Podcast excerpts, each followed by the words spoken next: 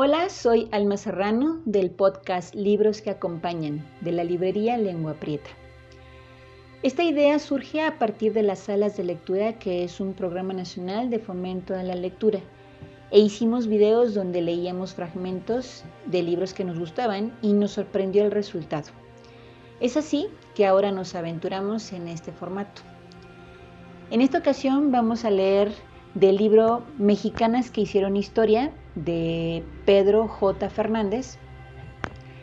Es un libro precioso con unas ilustraciones también muy bonitas y hablan de varias mujeres a través de la historia de México que marcaron un hito, ya sea en el arte o en la música.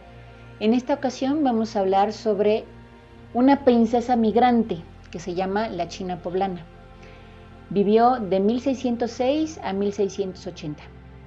Pongan mucha atención, porque esta persona, esta mujer, es un ícono actual de toda nuestra cultura en, en lo que consideramos tradicional. ¿Quién te dijo que una princesa necesita un príncipe que la rescate? A mí nunca me hizo falta y aquí estoy, contándote mi historia. En realidad me llamo Mirra, pero seguramente me conoces con otro nombre. Aunque me veas en este convento de la ciudad de Puebla vestida de monja, hace muchísimos años fui una princesa muy querida. Vivía en Manila con mis padres y soñaba con el conejo en la luna. Era solo una niña, pero estaba segura de que algún día gobernaría un reino. Lo que no sabía era que unos piratas portugueses se habían enterado de mi existencia y me estaban espiando. Una noche entraron al palacio y me robaron. Ni siquiera permitieron que me despidiera de mis papás. Me llevaron hasta el muelle y me encerraron en la bodega de un barco con otros niños y niñas como yo. Éramos esclavos. El barco zarpó una mañana muy fría antes de que cayera la noche. Nos vimos atrapados en una terrible tormenta. Tuve muchísimo miedo. Las olas eran mucho, muy altas. Los rayos atravesaban el cielo y el barco parecía levantarse y luego caer en el agua. La madera crujía. Aguanté hasta que todo se detuvo. El barco había naufragado en la costa. Armándome de valor, escapé por la puerta de la bodega y corrí por la playa. Estaba en Filipinas. Me escondí con unos frailes que me protegieron y me dieron el nombre que tengo hoy, Catarina de San Juan. Fui feliz con ellos un tiempo, pero los piratas portugueses volvieron a robarme. Embarcamos y esta vez no hubo problemas. Navegamos días y días hasta que llegamos a un puerto lleno de plantas verdes y mucho sol. Se llamaba Acapulco, en el reino de la Nueva España. Era la primera vez que escuchaba hablar de ese lugar. Me pareció muy bonito. Conocí la costa las palmeras, la arena y poco a poco aprendí el idioma. Por eso ahora hablo también el español, aunque en aquel momento me costó mucho entenderlo. Los piratas me vendieron al capitán Miguel de Sosa como esclava. Él y su mujer fueron muy buenos conmigo, tuve suerte. Me llevaron a su casa en Puebla y siempre se aseguraron de que fuera feliz. Gracias a ellos aprendí a leer, a escribir y cocinar.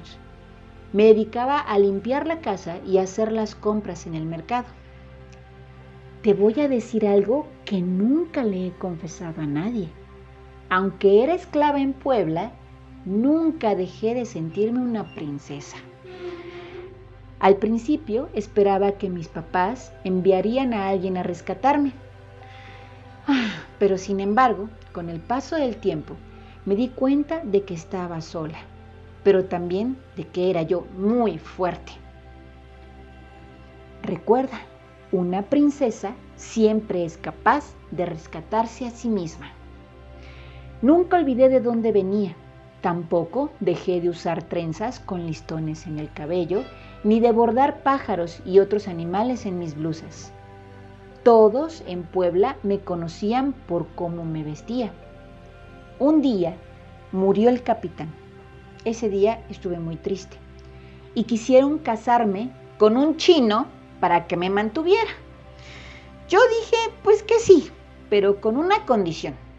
Yo dormiría en mi propio cuarto y tendría libertad para hacer todo lo que yo quisiera. Y así ocurrió por muchos años. Y en la ciudad se me conoció como la China poblana. Pero el chino murió y me quedé sola. ¿Crees que llegó un apuesto enamorado a salvarme? Ideé un mejor plan para mí. Mejor, mucho mejor. Me hice monja, pero mi fama no desapareció. Mujeres de toda la Nueva España venían a conocerme, a que les contara cómo una princesa había encontrado la fuerza lejos de su país. También me pedían ayuda. Querían que les preparara alguna poción de hierbas de las que se hacían en Manila. Podía curar muchas enfermedades con ellas. Cada vez venían más y más y yo las ayudaba. Ahora soy feliz. Antes de dormir, me quedo en la ventana, mirando el conejo de la luna y pensando en lo bonito que es Puebla. Ah, me pregunto, ¿cuál será mi siguiente aventura? ¿Sabes? Ah, no tengo miedo de vivirla. Soy tan valiente como tú. Catarina de San Juan, mejor conocida como la China poblana, murió el 5 de enero de 1688 y cuentan que su funeral fue uno de los más grandes que ha habido en Puebla. Por muchos años se le siguió recordando con cariño y su tumba es uno de los lugares más visitados de la ciudad. Hasta la fecha, numerosas mujeres mexicanas se visten como ella, blusas bordadas, faldas de colores y listones enredados en las trenzas. La próxima vez que te vistas de china poblana, recuerda la historia de esta princesa que rompió las reglas con mucha valentía. Pues muchas gracias por haber acompañado este cuento. Eh, es uno de los cuentos más emblemáticos en estas fechas. Ojalá lo disfruten. Vamos a seguir leyendo nuestras princesas, heroínas y no princesas también de nuestras fiestas patrias. Nos leemos después. Hasta luego.